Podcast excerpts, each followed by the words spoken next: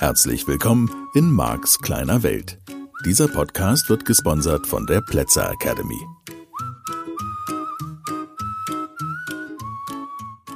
Ja, hallo, schön, dass du auch diese Woche wieder dabei bist. Hier ist der Mark mit dem Veränderungspodcast Marks kleine Welt für dich. ja, schön, dass du auch diese Folge wieder hörst. Heute möchte ich einfach mal diese Anfangsbeliefsysteme nehmen. Bin da schon mal vorbeigekommen, ganz kurz das Thema angekratzt. Ja, die Liebe auf den ersten Blick und natürlich die Frage, kann das Verliebtsein anhalten? Also, das wäre jetzt mal eine spannende Frage, die ich dir stellen möchte. Glaubst du an die Liebe auf den ersten Blick? Glaubst du daran, dass man einen Menschen sieht, ihm in die Augen schaut, sprichwörtlich, und ach, ihm oder ihr verfällt. ja, romantisch. Und ich sag mal, natürlich ist unser aller Blick auf das Thema Liebesbeziehung, Verliebtsein, Kennenlernen definitiv, oder unser aller, hm, vieler, von, von vielen von uns, geprägt durch das, was Hollywood-Filme uns gezeigt haben, was irgendwelche Liebesschnulzen, vielleicht liest du Liebesromane, was wir dort gelernt haben, das sind die Vorbilder, die wir haben. Das ist dieses einmal in die Augen schauen, ihr Blick, sein Blick, zack, dann Deal, das ist einfach fertig. Und da haben wir diese Role Models, da haben wir diese Vorbilder und denen eifern wir nach und wir gehen davon aus, ungefragt, ohne es jemals zu überprüfen, dass das so sein muss. Und ich glaube, dieser Abgleich, ja, zwischen dem, was insbesondere Hollywood uns da vorgespielt hat und vorspielt, ähm, mit in meiner Generation Dallas und Denver und von mir aus Lindenstraße bei der neueren Generation, bei meinen Kids sozusagen, wäre das dann Sex in the City, Two and a Half Men und Big Bang Theory, also irgendwie so eine Groß-WG, wo man am Ende doch heiratet. Jetzt bei den, bei den kleineren wieder die Eisprinzessin, wo ich gestehen muss, ich war ein bisschen enttäuscht, ein bisschen, klein bisschen enttäuscht ah, dass sie am Ende da, die, also zumindest die Schwester, ne, die muss ja dann heiraten, ne? Ah, also sie muss nicht, aber sie will, ne? Es ist ja, das ist ja schon wieder so, ach Gott, oh Gott, ehrlich, muss man das dann dann als Disney-Mensch, muss man das schon wieder sofort in so ein Ehekonzept, Konzept da reingießen. Nichts gegen die Ehe, finde ich ja auch ein witziges Konzept. Scheint sich ein bisschen überholt zu haben, aber ähm, finden ja auch manche Menschen immer noch irgendwie attraktiv. So, weiß ich nicht, ob ich das noch attraktiv finden kann. Ähm, mal ein bisschen abwarten, mal ein bisschen gucken, mal ein bisschen Gras über die Sache wachsen lassen. Nur, was ich damit meine ist, die Realität, die wir bei anderen Paaren beobachten, ich weiß natürlich nicht, wie es dir geht, kann ja sein, du bist die eine Ausnahme, du beobachtest bei anderen Paaren immer nur ewige Glückseligkeit. Ich höre von Menschen, die lange Zeit in einer Beziehung leben, in aller Regel immer nur dasselbe, dass man hart daran arbeiten muss und dass es schwere Zeiten gibt, die man gemeinsam durchstehen muss und dass man zwischendurch kurz davor steht, sich zu trennen und dass man dann wieder zusammenfindet. Und einige erzählen dann sogar, dass die Liebe dadurch tiefer wird.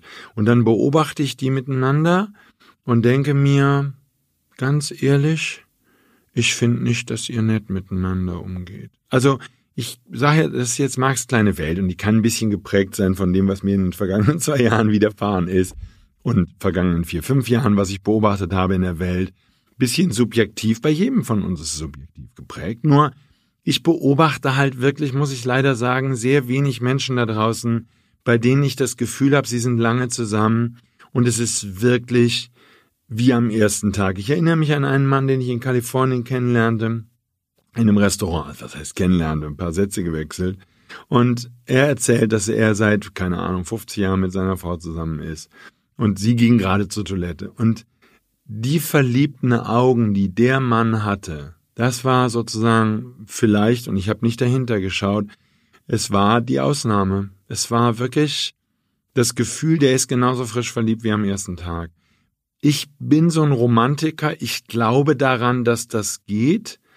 Und ich habe so ein paar, habe ich ja auch schon mal kurz erwähnt, ich habe so ein paar Vorstellungen davon, wie so eine gemeinsame Weiterentwicklung geht.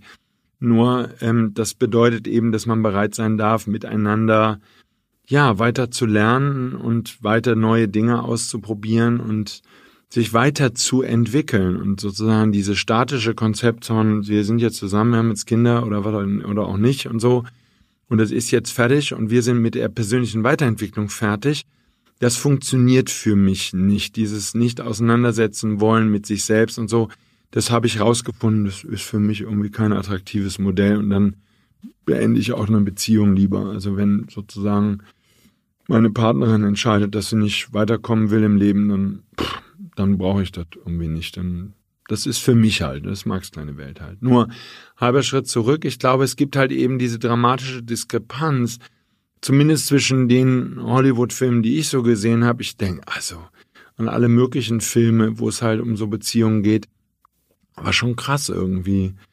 Ähm, dieses ewige Glückseligkeit. Oder, oder natürlich in aller Regel irgendwie so typischer Hollywood-Stoff, der handelt ja eben nur vom Verliebtsein und da ist vielleicht fürs Gehirn die Vorannahme drin, dass die dann für immer nett miteinander sind. Keine Ahnung. Da könnte man jetzt natürlich sagen, dass für Serien, also Sex and the City und Two and a Half Men habe ich wirklich nicht geguckt, deswegen kann ich das gar nicht richtig beurteilen. Ähm, aber das, was ich gehört habe, ist, dass zum Beispiel bei Sex and the City ähm, eine wichtige Darstellerin so lange über all die Staffeln an diesem Mann dranbleibt, bis er sich endlich so verändert, wie sie sich das von Anfang an gewünscht hat. Und dann ist eben doch die Heirat möglich und dann kommen sie zusammen. Und allein solche Vorannahmen, und ich empfehle dir das nicht mal eben schnell abzutun im Sinne von, ach mal, mich Filme beeinflussen mich doch nicht. Mein Versprechen, jeder einzelne Film, den du guckst, beeinflusst dich, beeinflusst dein Glaubenssystem. Und je mehr Emotionen beteiligt sind, ja, je mehr du vielleicht anfängst zu heulen vor Rührung, weil der Film so schön ist, wird dazu beitragen, dass dein Gehirn ein Regelsystem bildet, wo dieser Film, wo diese Szene, die du erlebst, in der Realität oder im Film, spielt keine Rolle, Einfluss drauf hat. Es wird deine Programmierung, dein äh, Modell von Welt, was du über Welt glaubst, wird es definitiv beeinflussen. Und das dürfte klar geworden sein, wenn du diesen Podcast schon länger hörst. Also, von daher gibt es diese Liebe auf den ersten Blick und kann dieses Verliebtsein erhalten bleiben. Was glaubst du darüber? Wie gesagt, ich bin Romantiker und ich bin auch nicht bereit, das merke ich in mir, diese Perspektive über Bord zu werfen. Ich glaube, das ist für jeden von uns und auch zu jeder Zeit im Leben, auch wenn man sich trennt, immer wieder den passenden Partner, die passende Partnerin gibt und dass man diesen Menschen kennenlernt und sozusagen, dass, dass das dann einfach passt. Ich bin so tief davon überzeugt und mein Leben zeigt das irgendwo auch. Das ist definitiv etwas, wo ich sage, ja, das, äh, das passt schon. Ich bemühe mich halt irgendwie mein Leben lang schon mal ein paar Jahre alleine zu sein, weil ich so gern alleine bin, weil ich dann mal alleine bestimmen kann, wann ich ins Kino gehe und was ich abends mache und ich muss das mit niemandem abstimmen. Das finde ich irgendwie auch super attraktiv. Das habe ich nur in meinem Leben noch nicht so richtig hingekriegt irgendwie. Weil, vielleicht weil irgendwelche Beliefs da im Weg stehen, ganz bestimmt. So, von daher ja. Ähm, für mich ist das ähm, die Basis sozusagen von Liebesbeziehungen. Und hier war diese Diskussion mit einer lieben Freundin, die sagt, ja, Marc, die Liebe auf den zweiten Blick ist viel cooler. Also das ist viel toller. Man lernt den anderen erstmal kennen und kennen und beschäftigt sich mit dem und beschäftigt. Ich wüsste ja nicht mal, na gut, also dann nehmen wir das mal.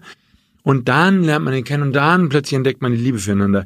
Ich kann mir das für mich gar nicht richtig vorstellen. Ja, das war für mich immer auch in der Schule so ähm, so, was weiß ich, die waren dann drei, vier Jahre Klassenkameraden, waren zusammen irgendwie, wir waren zusammen in der Klasse.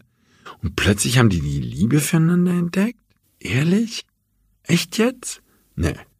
Also, für mich, das war sozusagen, ich gucke mich um jetzt in einer Gruppe oder was auch immer, in, einem, in der Schule dann, in der Klasse, da habe ich mich umgeguckt und dann wusste ich, welches Mädchen ich mag und welches Mädchen ich nicht mag.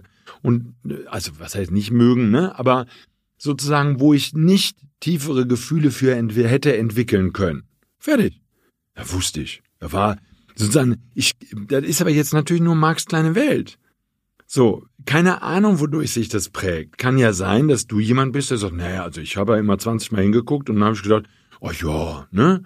Tausendmal berührt, ne? So ein bisschen wie dieses Lied da. Tausendmal ist nichts passiert und dann plötzlich, paf, und dann hat Zoom gemacht und dann, hoi, hoi, hoi, haben wir plötzlich entdeckt, Mensch, wir mögen uns. So richtig. ja, wie gesagt, das kann ja sein. Das ist ja, ist ja jedem seins, ne? Und das finde ich total faszinierend. Auf der anderen Seite, Liebe auf den ersten Blick, was ist deine Erwartung?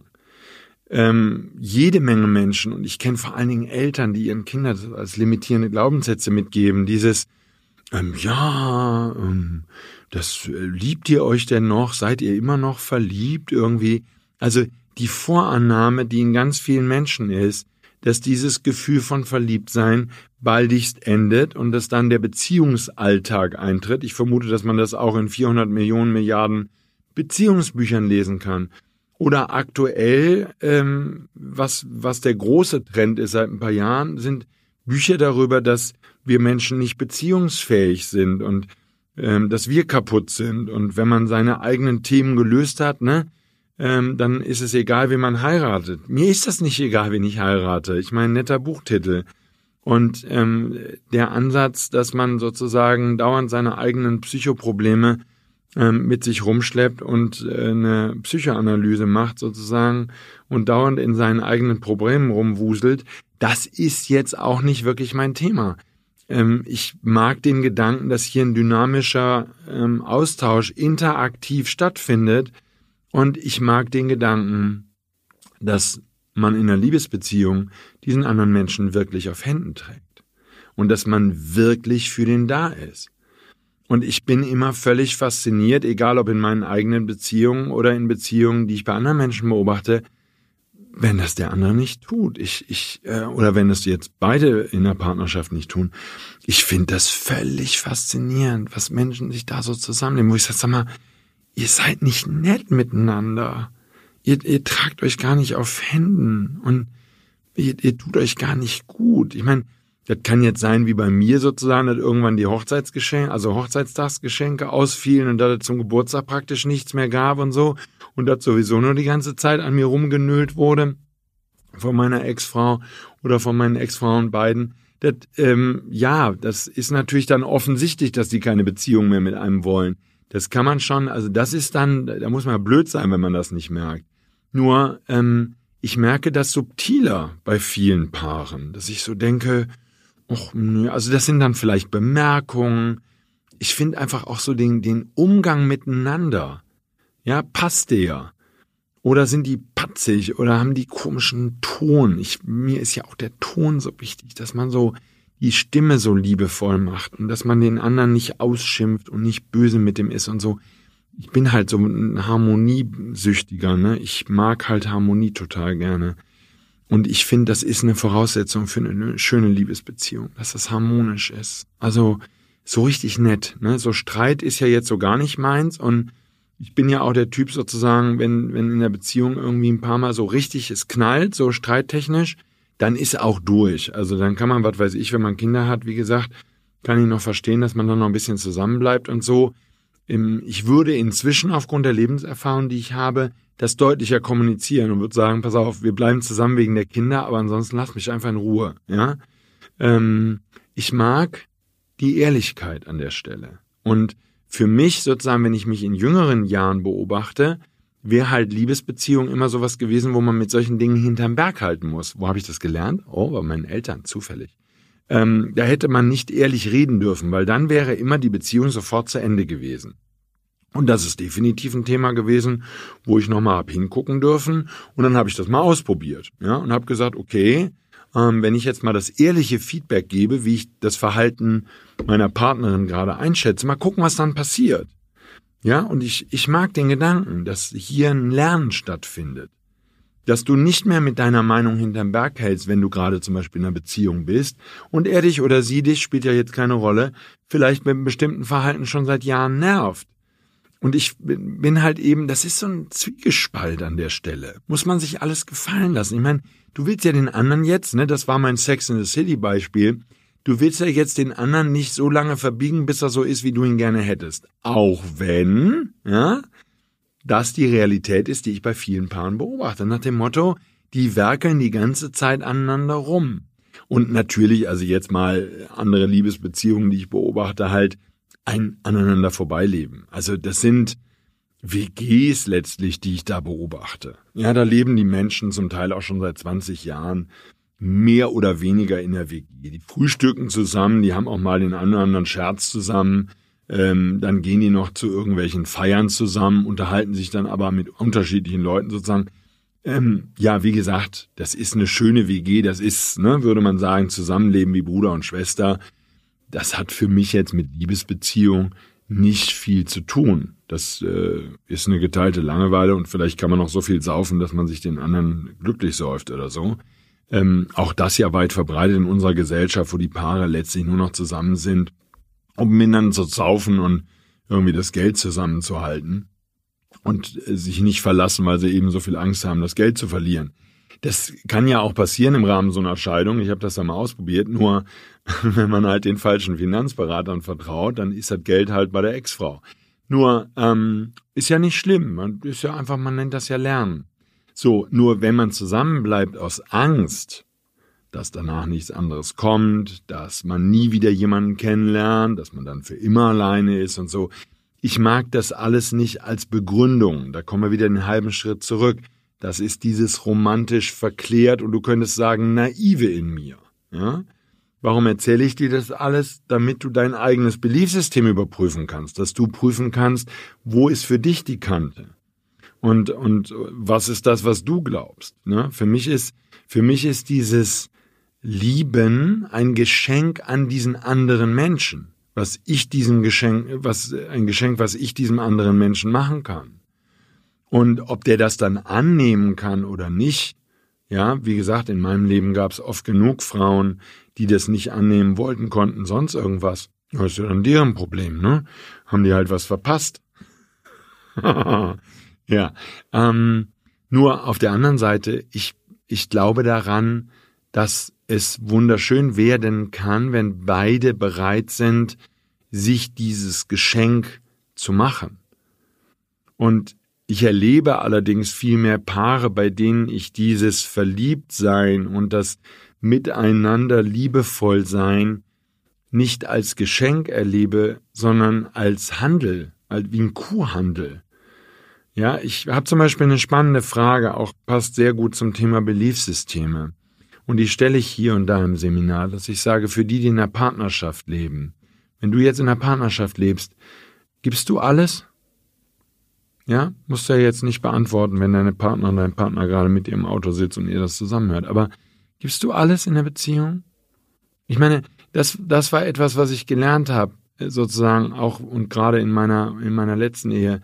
Dieses, das ist schon krass irgendwie, dass der andere weiß, was einem gefällt, was man mag, was einem wichtig ist. Und er enthält einem das aktiv vor. Das ist doch krass. Und nochmal, das ist Realität, die ich beobachte bei ganz vielen Paaren. Die wissen, was der andere mögen würde, dass der andere, was weiß ich, Zeit für sich braucht, dass der gerne mal alleine wäre, dass der gerne was Bestimmtes erleben wollen würde. Es spielt ja keine Rolle, was es ist. Und sie tun das nicht? Ich meine, so im Sinne von Racheprogramm. Und die Antwort der allermeisten Teilnehmer, das ist jetzt natürlich ein blödes Ding, aber die Antwort der allermeisten Teilnehmer auf diese Frage ist, nö, Nö, ich gebe nicht alles in der Partnerschaft. Nö, sehe ich gar nicht ein. Und das ist dieser Kurhandelgedanke. So, nee, ich verausgabe mich doch nicht. Der verausgabt sich doch auch nicht. Da mal, nee, da mach ich, da halte ich mal schön zurück hier, ne? So weit, so weit kommt das noch, da man dahinter sich verliert, ne? Und dann liebt man sich da einen Wolf und dann kriegt man nicht genug zurück. Das ist alles schräg. Das ist wirklich alles schräg. Und das, ich glaube, das kommt natürlich durch diese massive Konsum- und Geldorientierung unserer Gesellschaft. Alles wird zum Handel, alles wird zum Deal, alles geht nur noch um Erpressung und Macht und Einfluss und so. Und äh, das hat mit liebevollem Umgang miteinander nichts mehr zu tun. Ja, und das ist sozusagen die, die letzte Bastion, nämlich die Liebesbeziehung scheint jetzt auch noch zu fallen und scheint unter One-Night-Stands und flüchtigen Affären und Fremdgehen und all dem unter einem riesigen Haufen von blödem Quatsch in meinem Modell von Welt zu verschwinden. Es scheint wirklich zu verschwinden und das könnte einen fast traurig machen. Wollen wir jetzt natürlich in diesem Podcast nicht so sehr Und wäre ja okay, wenn du diese Erkenntnis auch gewinnen würdest, wenn du sagst, du schaust dich um, vielleicht in deinem eigenen Leben, vielleicht in dem, was du erlebt hast bei anderen Paaren, vielleicht bei deinen Eltern und vielleicht auch bei dem, was du selber als Liebesbeziehung erlebt hast.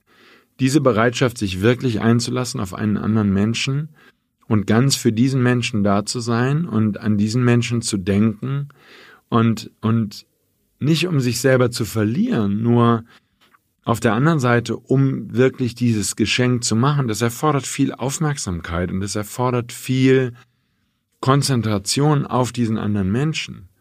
Und ich sehe nicht, dass heute noch viele Menschen bereit sind dazu. Ich kann mich ja irren, ich hoffe, dass ich mich irre. Aber das wären eben alles so Fragen, die ich dir gerne mitgeben würde in diese neue Woche, dass du mal hinschaust, wie ist denn das für dich? Glaubst du da noch dran? Denn wenn du nicht daran glaubst, dann hat das einen Einfluss auf die Beziehung, die du lebst. Das ist mein festes Versprechen. Und das würde auch bedeuten, dass du dich nicht wirklich auf die Liebesbeziehung einlässt und damit würdest du Partnerinnen und Partner anziehen, die sich auch nicht wirklich einlassen und damit sozusagen, ja, es ist ja auch toll, weil es wird dann nicht wehtun. So, und natürlich sozusagen das noch zum Abschluss. Natürlich sind die wichtigsten Regelsysteme zum Thema Liebesbeziehung bei den meisten von uns gebildet worden in der Pubertät, in der Zeit, wo das Flirten beginnt und wo der ein oder andere von uns auch die ersten Liebesbeziehungen vielleicht hatte, vielleicht auch schon längerfristige Beziehungen. Und diese Enttäuschungen, die da erlebt wurden, dieses ähm, nicht gemocht werden, dieses zurückgewiesen werden oder eben auch nicht. Vielleicht bist du jemand, ähm, der immer nur diese Beziehungen, die du hattest in deinem Leben, selbst beendet hat. Und dann wirst du vielleicht irgendwann 50, 60, 70 Jahre alt sein und wirst zum ersten Mal in deinem Leben von jemandem verlassen. Und stürzt dich in eine tiefe Krise.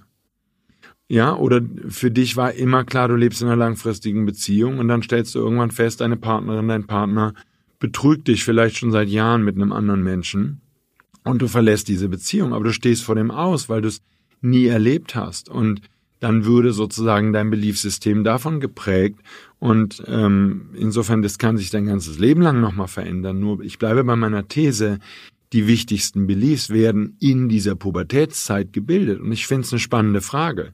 Vielleicht hast du nur in deinen ersten Beziehungen oder überhaupt nur in deiner ersten richtigen Beziehung wirklich aufgemacht und wirklich geliebt und danach hast du dich zurückgezogen in so einen Sicherheitsbunker und hast hohe Mauern errichtet, um dein zartes inneres Pflänzlein, deine, deine Seele oder wie auch immer du das nennen würdest, und du lässt da niemanden mehr ran, schon seit vielen Jahren und hast einfach dich zufrieden gegeben mit dem, was dann an Beziehungen noch drin ist. Insofern ist das eine schöne Woche, um mal genauer nachzugucken, was du wirklich glaubst über Liebesbeziehungen und wo du selber stehst in Bezug auf solche Beziehungen. Vielleicht rennst du den Rest deines Lebens davor weg, dich wirklich an einen Menschen zu binden. Und meine Seminare sind voll von Leuten, bei denen das so ist. Und ich erlebe das insbesondere bei der jüngeren Generation, Anfang Mitte 30. Krass. Absolut. Es ist sozusagen weder die Bereitschaft wirklich aufzumachen, noch die Bereitschaft wirklich in eine Liebesbeziehung einzutauchen, gleichzeitig aber der definitiv geäußerte Wunsch, eine wirkliche Liebesbeziehung zu haben. Und dann wird das Ganze sozusagen notfalls mit Konsum ertränkt und die Leute machen dann irgendwie ein Online-Business und erpressen die Leute um irgendwelche Beträge und werden dann reich und kaufen sich die teuersten Klamotten und Sachen, die sie sich kaufen können und haben aber immer noch keine liebevolle Beziehung und werden auch niemanden mehr kennenlernen, weil sie einfach natürlich auch nur noch einen mega reichen kennenlernen wollen. Also wo du so sagst, oh mein Gott, was ist denn das alles gerade, wo sind wir denn da unterwegs? Schau einfach mal aufmerksam hin und finde raus, was du glaubst, denn darin liegt die Lösung. Dann können wir das gemeinsam auflösen und dann wird für dich, ja, wenn du es möchtest, vielleicht sogar diese wunderschöne Liebesbeziehung möglich. Und das ist diese Hoffnung. Das ist das, was ich glaube, dass in jedem Menschen ist oder in vielen Menschen ist. Diese, diese ultimative Hoffnung darauf, es könnte diesen Menschen, der dich liebevoll behandelt, doch noch geben. Und natürlich hat es auch damit zu tun, dass du mit dir selber auch lernen darfst, liebevoll umzugehen. Sicherlich ein Thema, das wir hm, ganz in den Mittelpunkt stellen dürfen in diesem Podcast. Ich hoffe, die Folge hat dir wieder neue Erkenntnisse gebracht. Ja, Britta ist ein bisschen lang geworden und alles gut. Ich bin auf einem guten Weg, wenn du genau hinguckst. Ich wünsche dir eine wunderschöne Woche, hab eine ganz tolle Zeit und ich hoffe, dass wir uns in der kommenden Woche wiederhören. Bis dahin, alles Gute. Tschüss. Das war der Podcast Marks kleine Welt. Alle Rechte an diesem Podcast liegen ausschließlich bei Mark A. Plätzer. Bücher und Hörbücher von Mark sind erhältlich unter www.nlp-shop.de. Die Seminare mit Mark findest du unter www.plätzeracademy.de.